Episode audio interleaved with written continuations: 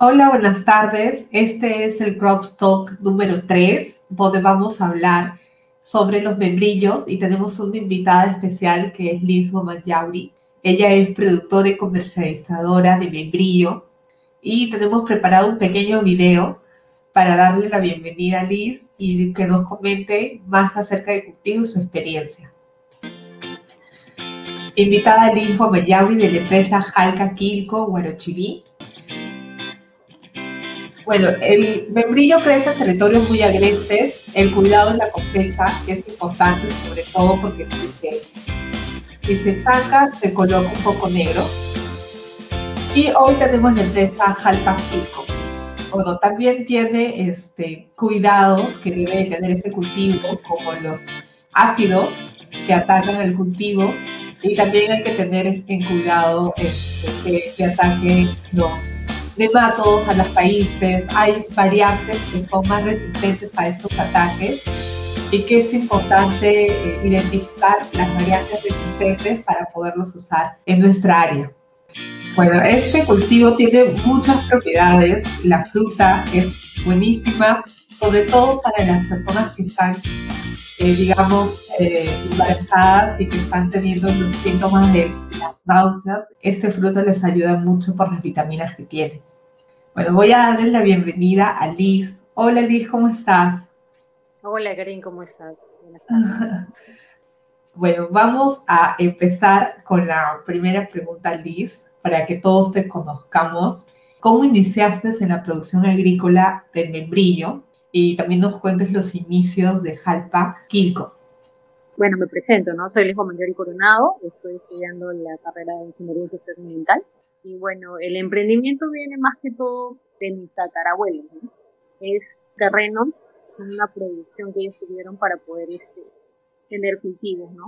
Entonces ya soy la quinta generación y bueno, mis, tatarabuelos fueron los que empezaron con el cultivo en Eso es bonito cuando ah, lo que estás haciendo viene desde, desde tu familia porque le agarras mucho más cariño a lo que haces, tiene un propósito diferente y qué bueno, Liz, que lo continúes y seguramente integrando todos los conocimientos de la carrera a, la producción, ¿no? de repente más respetuosa con el ambiente.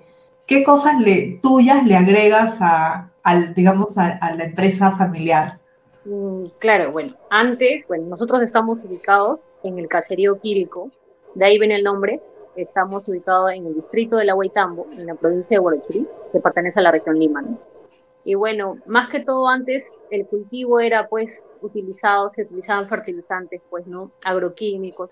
Entonces, esa parte hemos cambiado, era mucho antes, ¿no? Solamente se utilizaba eso porque era, las personas no, no, conocían mucho eh, el mal que le hacían, no, solamente al ambiente, sino también a las plantas o a los demás tipos de insectos que estaban alrededor de ellos, ¿no? Entonces, hemos cambiado esa parte de que teníamos antes y bueno, hemos es una producción agroecológica ahora, ¿no? Utilizando más abonos orgánicos. Genial, sí, siempre hay que pensar en, en otras formas de producción, una más respetuosa con el medio ambiente. Creo que por ahí coincidimos bastante. Eh, y bueno, la segunda pregunta es, eh, ¿qué potencialidades tiene el cultivo? Eh, tú como productora y comercializadora, ¿cuáles son los puntos fuertes que destacas? Mm, claro, más que todo el membrío y las personas no es muy es, no es un cultivo muy conocido que digamos. Y ahí es mediana la persona que las conocen. las personas mayores más que todo son las que más interesan por el cultivo, las que lo utilizan para tipo de preparaciones, para la chicha, la, la avena, para hacer mazamorra, pero no conocen más que todo las propiedades que tiene. en sí solamente lo consumen porque es como que algo familiar, ¿no? Que antes mi abuela lo hacía, yo también lo hago, pero no en sí no conocen las características que tiene el producto. ¿no? O sea, el producto es un, producto muy bueno, que a pesar de, de, no ser muy conocido, no ser muy agradable al sabor, porque es un producto astringente en el momento que tú lo consumes. Es parecido a una manzana, pero el sabor es un poco diferente, no es dulce ni, tan amargo, ¿no? es un, es un, este, un sabor medio, ¿no? Entonces, este, la mayoría no lo conoce, dicen no, no lo consumen muy poco, entonces da falta, falta dar a conocer a las personas que el cultivo es muy bueno, no, solamente para, para que la, más que todo lo utilizaban, te cuento, para la chicha para que no se fermentara, porque es un preservante natural, el membrillo. Cuando hacían la chicha, le metían piña, membrillo, eh, le metían hoja de higo, pero si no le metían el membrillo, la chicha se fermentaba más rápido. Entonces, el membrillo era como un preservante natural. ¿no? Decían, no, hay que meterle membrillo porque va a durar más esa chicha, no se va a fermentar más rápido. Entonces, a veces no conocen las propiedades que tiene el membrillo. El membrillo es muy bueno para, para proteger la capa del estómago en sí, para la gastritis, para las úlceras. Entonces, es un producto que tiene mucho potencial, pero la mayoría creo que lo deja atrás, ¿no? Más que todo, los cultivos que habían antes eran inmensos en membrillo, ¿no? Bueno, en la zona de Guarachirí, que yo te hablo, ¿no? Pero la mayoría de personas optó por otros productos, por otros frutales, por el precio, más que todo. El precio era muy bajo, entonces ponían, se ponían a producir otro tipo de cultivos, sembraban otro tipo de, frutas, ¿no? Y lo dejaban atrás en membrillo. Solamente somos pocos los que hemos quedado con el, producto del membrillo y queremos darle un valor, ¿no? No solamente queremos que lo conozcan como membrillo, no, sino que sepan las propiedades y sepan que es muy bueno para, para el cuerpo, ¿no? Para el ser humano. Es verdad. Bueno, y también que siento que también del membrillo se puede aprovechar no solamente el fruto, la cáscara, se aroma, el aroma que le dan los postres, simplemente con la cáscara. Sí, mira, te, te, muestro uno. Acá tengo un membrillo. Ah, qué rico se ve. Entonces, el membrillo guarechirano, la diferencia que tiene, es que tiene una pelusa, una capa que le protege. Eso lo protege mucho de los golpes porque el membrillo es un producto muy delicado. Mm. Aparte que la diferencia de este membrillo con otros membrillos de, otros, de otras zonas es que es amarillo. Es amarillo, es oloroso, es resistente, entonces eso es lo bueno de este membrillo, que tiene duración. La cosecha te puede durar, cosechas el membrillo y te puede durar a dos, tres semanas. No se malogra, no se hace nada, va madurando poco a poco y así, con su pelucita que lo protege. Y es un producto pues muy, tú te das cuenta porque el membrillo bolichirano es oloroso.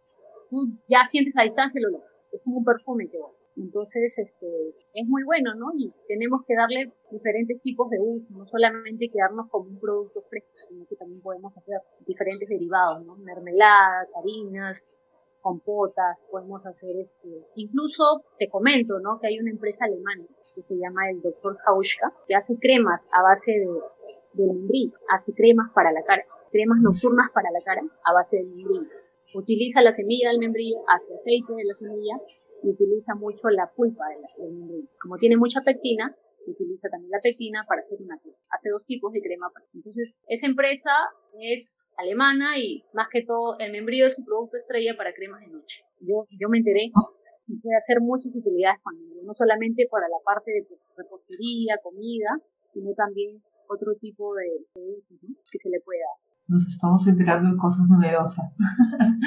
¿Y qué retos eh, tiene el cultivo o en general eh, qué retos tiene un productor de frutas? Ustedes están en, en, en que sientes que hay que trabajar un poquito más. Claro, yo yo creo que la, la, principal, como se dice, el obstáculo que hay para nosotros, los productores, los agricultores de la zona de Guadalquivir, es la dificultad de las carreteras. Entonces, es un producto delicado y a veces, como es un producto delicado, el transporte se maltrata mucho en la mercadería. Al no haber pistas, al no haber asfaltado, entonces, al no ser compacto, de la fruta pues se maltrata, se chanca, y ya pierde su valor comercial, porque a veces las personas lo ven y dicen, ah, no, está chancado, no, ya no lo quieren. Entonces, la dificultad es que se le pide a las autoridades que den un poco de, más que todo se centren en eso, en, trabajar carreteras, en hacer que, antes, por ejemplo, te comento, ¿no? nosotros era burro, era, cargábamos la mercadería, sacaba al hombro mi papá, las jabas de membrillo, se iba hasta la, hasta la trocha, de la trocha venía el burro, se lo llevaba hasta donde había este, pista. No, pista no, carretera y luego de la carretera venía el camión y ya, desde ahí. Pero el burro tenía que caminar, prácticamente estaba el burro dos horas hasta llegar a la carretera, porque no había. Entonces, ahora tenemos carretera sí, pero lo que pasa es que la carretera es muy, está llena de piedras, no está bien manejada, entonces eh, necesitamos ese apoyo para que se pueda trabajar más esa parte, ¿no? Y bueno, también otras dificultades que tenemos son las plagas, ¿no? Que tenemos este, en el fruto, ¿no? Tenemos las heladas, tenemos también la mosca de la fruta, es un problema muy este, perenne, también hay plaga de otros tipos de, insectos también, pero este, tenemos que tratar de manejarlo lo más amigable posible con el medio ambiente, eso sí, porque podemos utilizar un montón de agrotóxicos para matar las plagas, para diferentes tipos, pero lo, lo malo es que afectamos al medio ambiente. eso es lo que no queremos nosotros. Buscar otras soluciones, podemos buscar adhesivos ecológicos, otro tipo de, de manera para poder este, combatir esto, ¿no? Sí, es verdad. Y por ahí de repente estaremos trabajando, Liz, para hacer nuestro control etológico de las plagas bueno, lo de las carreteras también es algo común. Era lo mismo que me decía un amigo que veía este, la parte de Lucanas, por ejemplo, para la producción de paltas muy buena por el clima, pero el problema también era que falta vías de acceso. Entonces también son cultivos que necesitan tener un cuidado en el traslado porque si se chancan, se echan a perder en el caso del brillo se coloca un poco oscurito y a veces nuestro concepto de verlo perfecto con color hace que el precio lo tengas que vender un poco a menos por el color. Entonces sí hay que invertir ahí en transporte. Y en la pandemia, Liz, ¿tuvieron dificultades por un momento con, con el transporte o por ahí llegaron los, los camiones de, de apoyo para sacar los cultivos? hubo un poco un dilema, ¿no? lo que pasaba era que a veces las personas que, o sea, yo vivo en Lima, eh, viajamos constantemente a Huarochirí, pero la que para perenne es mi mamá. Entonces mi mamá iba y venía. Entonces, como empezó todo el tema de la pandemia, decían, no, de Lima vienen contagiados. Entonces, como que era esa parte de que no querían dejar entrar, no salías, entonces era ese problema, ¿no? Que no se podía hacer ese tipo de... Mi mamá se quedó, por ejemplo, allá. Mi mamá se quedó seis meses allá. Entonces, eh, mi mamá era la que se encargaba pues, de, la fruta y todo eso, ¿no? Entonces, con ella nos ayudábamos, pues, en esa parte, ¿no? Porque en sí el transporte también era muy limitado, solamente uno dos camiones iban y a veces ellos no, o sea, tú no le puedes decir, este día tengo que traer mi mercadería, ¿no? O mi fruta y te van a decir, no, yo solamente voy los martes, o yo solamente voy los miércoles. Entonces, ellos tienen un día en especial que van. ¿No? ¿Por qué? Porque no van solamente por mi cosecha, sino van por la cosecha de otro, otro, otra comunidad campesina, otro caserío, otro pueblo. Entonces, por eso era la dificultad también, ¿no? Teníamos que adecuarnos a su horario que tenían ellos, ¿no? Y coordinar, me imagino, con los demás productores de la zona para para hacer que la logística sea más fácil. Bueno, ahora vamos con la tercera pregunta. ¿Qué valor agregado podemos darle al membrillo? ¿O en qué están trabajando ustedes? ¿Para dónde apunta? Bueno, mientras tanto, comentarles a, bueno, con Liz, eh, ya nos conocíamos, nos conocíamos en Cuba Agraria y bueno, todo el proyecto que tiene Liz eh, nos alineó bastante porque también ella ve la producción más ecoamigable y nosotros también desarrollamos productos ecoamigables, por ahí hicimos mats. Estábamos hablando incluso para hacer talleres a los demás agricultores, para que también se sumen a nuestra, a nuestra onda ecológica y por ahí tenemos coincidencias. Bueno, Liz, ahora que, que has vuelto, eh, ¿qué valor agregado se le puede dar al membrillo? Como ya te contaba, este, como compotas, como repostería, ¿no? creo que también este, lo que nos comentaste, ¿no? De las cremas. ¿De las cremas cuál será que se utiliza? ¿El mucílago de las semillas? Me parece interesante. Voy a averiguar más. Sí, oh. las compotas también se pueden hacer deshidratados. Eh, podemos hacer harinas, se pueden hacer néctares y podemos ver otro tipo de estudios también, así como el caso de las cremas, que se utilizan en otros países, ¿no? a base del aceite de la semilla utilizar también lo que es la pulpa, ¿no? no desecharla, porque a veces uno lo consume y no, no le da utilidad a la pulpa, entonces se puede también hacer algo, proyecto con la pulpa, la pulpa en sí de membrillo para hacer otro tipo de, se pueden hacer cremas, se pueden hacer otro tipo de, utilidad, ¿no? Mm, perfecto. Bueno, Lizy, ¿cómo, cómo nos ponemos en contacto con estos ricos membrillos? ¿Dónde están ustedes? Sé que estás en las ferias, sí, siguen este, presente en las ferias. Sí, nosotros participamos en las ferias del Ministerio de Unidadri y también se nos pueden ubicar pues por las páginas, ¿no? Tenemos una página de Facebook, tenemos un Instagram donde aceptamos todo lo que es este pedido por delivery, eh, también nos encontramos en diferentes eh, tipos de plataformas que son este, en ventas en línea y bueno, allí nos pueden encontrar, ¿no? Para poder, este, consumir aquí con embrión guarchirano, pues que es diferente de, cualquier otro tipo de, de, de embrión, ¿no? Este es un color especial, es diferente, También, por todo, por todos aspectos, por el color, por el sabor, por la textura y Sí, bueno, yo estaba leyendo un poquito más sobre el membrillo, decía, voy a entrevistar a, Liz, tengo que leer de membrillo, y decían de que estaban como que en vistas de, encontrarle un, un, certificado de origen al membrillo o a los chinanos, porque no es cualquier membrillo, entonces de repente algo distintivo que nos diga, oh, este membrillo es de Guarochirí. Utilizamos, por ejemplo, eh, te comento, ¿no? no solamente por ejemplo, no solamente es, eh, sino que aparte de, también tenemos un pueblo que es más arriba que se llama Chicaca, tenemos también Girón, que también son muy buenos membrillos. Girón y Chicaca, la producción es muy buena. Entonces, en sí, el membrillo guarochirano tiene una distinción a, a otros. Sí, yo creo que se merecen un distintivo al membrillo guarochirano. Algo que nos ayude a identificarlos versus otros membrillos porque sí son ricos. Las veces que he ido a, viajar a Guarochirí siempre me traigo membrillo. Es imposible viajar sin traértelos. Bueno, Liz, no sé, de repente quieras mencionarnos algunas novedades de, de Jalpa Quilco o un mensaje hacia los demás productores que quieras compartir con ellos, de repente darles ánimo.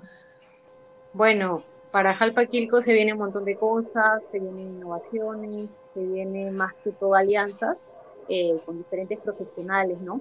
Para poder trabajar el tema del control biológico de plagas, que sean amigables para el medio ambiente, manejar eh, un cultivo más ecológico.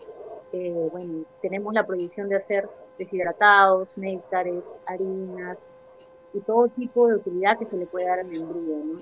Y bueno, el mensaje que tengo para dar a los productores de membrillo es que no, no crean que es un producto que, que no tiene valor. O sea, a veces piensan que no, mejor mato la planta y, cultivo otra cosa, ¿no? Porque a veces el precio no es muy, muy alto, que digamos, ¿no? en el mercado, ¿no? Por ejemplo, el membrillo, nosotros nos cuesta producir, ¿no? Porque tiene, detrás del membrillo viene una pola, viene un pie, es un cuidado constante que se da a la fruta. Entonces, a veces, muchas veces en el mercado mayorista de fruta, pues, ¿cuánto te quieren pagar? 50 céntimos, 30 céntimos por kilo. Entonces, a veces el, agricultor este, ya no quiere producir una fruta que no le es rentable, ¿no? Entonces, el mensaje es que veamos más allá de eso, ¿no? Que se le puede dar otras se le puede dar otras aplicaciones en membrillo, ¿no? Podemos hacer derivados, podemos hacer muchas cosas, podemos juntar nuestra producción, y podemos hacer eh, alianza estratégica, vender, ponernos una marca, de registro de marca, ¿no? El membrillo guarachirano, y este, podemos también exportar no solamente al mercado nacional, sino también podemos proyectarnos para poder exportar harinas, néctares, y bueno, diferentes derivados, no solamente de membrillo, sino que podemos hacer diferentes fusiones con otros tipos de, de frutas y también podemos hacer este, fusiones con cereales andinos también para que le den un, un mayor valor. Y bueno, porque es un, es un producto que, que sí, sí, sí, para nosotros vamos a, a realzar el valor del membrillo, ¿no? que la gente conozca las propiedades, sepa para qué sirve, ¿no? Y es una planta pues muy beneficiosa y todo lo que podemos hacer bueno. No, sí, a mí, yo, bueno, a mí me encanta el membrillo. Creo que me hace recordar bastante mi niñez. Es ah, de las mazamorras que te solían preparar cuando estabas enfermo o te dolía la barriga y no podías comer y te daban tu mazamorra de membrillo. Creo que una infancia con, con frutas nos ha acompañado. O sea, raras veces hemos consumido golosinas o en casa. Espero que los niños del futuro también tengan esa oportunidad de que les acompañe las frutas en su crecimiento. Y el membrillo es clave. Imagino hojuelas de membrillo. O sea, en vez de esas hojuelas de arroz inflado, o sea, que son clásicas para con los yogures, me imagino hojuelas de frutas. Serían más, aportaría un poco más a la nutrición. Sí, incluso hay unos países, como te comentaba, que utilizan este eh, tipos caramelos de membrillo. Por ejemplo, yo encontré un caramelo de membrillo en China. Entonces, un producto importado, ¿no? Sí, bueno, como te digo, de acuerdo. Si no sabemos, de acuerdo. desconocemos mucho a veces. Y este, hay un montón de sinfín de variedades. Hay velas aromáticas de membrillo también en China. Ay, qué rico. Este, y como te digo, hay un montón de cosas que se pueden hacer, ¿no? En Croacia las mermeladas de, membrillo son un boom, ¿no? Entonces, por esa parte, ¿no? Tenemos que, proyectarnos a hacer muchas cosas con el membrillo. Sí se pueden hacer muchas cosas para más adelante. Sí, y ahora que me has hecho acordar, en el colegio vendían unos dulces de China, porque su empaquete estaba en chino, eran unas laminitas y eran de membrillo, o sea, yo no sabía chino, pero yo reconocía el sabor y era, era el membrillo, estoy segurísima que era, eran unas laminitas rojas, mea sours, no sé, eran ricas. Sí, sí, sáquenlo. El sabor era adictivo. Todo lo que es acidito es adictivo, no sé, bueno, por lo menos a mí. O a los niños nos gustaba el sabor acidito. Bueno, Liz, muchas gracias. Este, que les vaya bien voy a estar atenta a todo lo que se pueden hacer muchas cosas para, para los niños. Ay, sí, para los niños hay que sacar bastante creatividad en, en que consuman las frutas. O que, que, sigan consumiendo las frutas de repente en diversas opciones. Muchas gracias con todos. Hemos aprendido un poquito más hoy del membrillo de jalpa químico. Eh, los pueden seguir en internet, ya saben, pueden pedir por delivery sus de membrillo chilano. Nos estamos viendo este, la siguiente, en el siguiente comunicación. Por ahí ingresa Liz.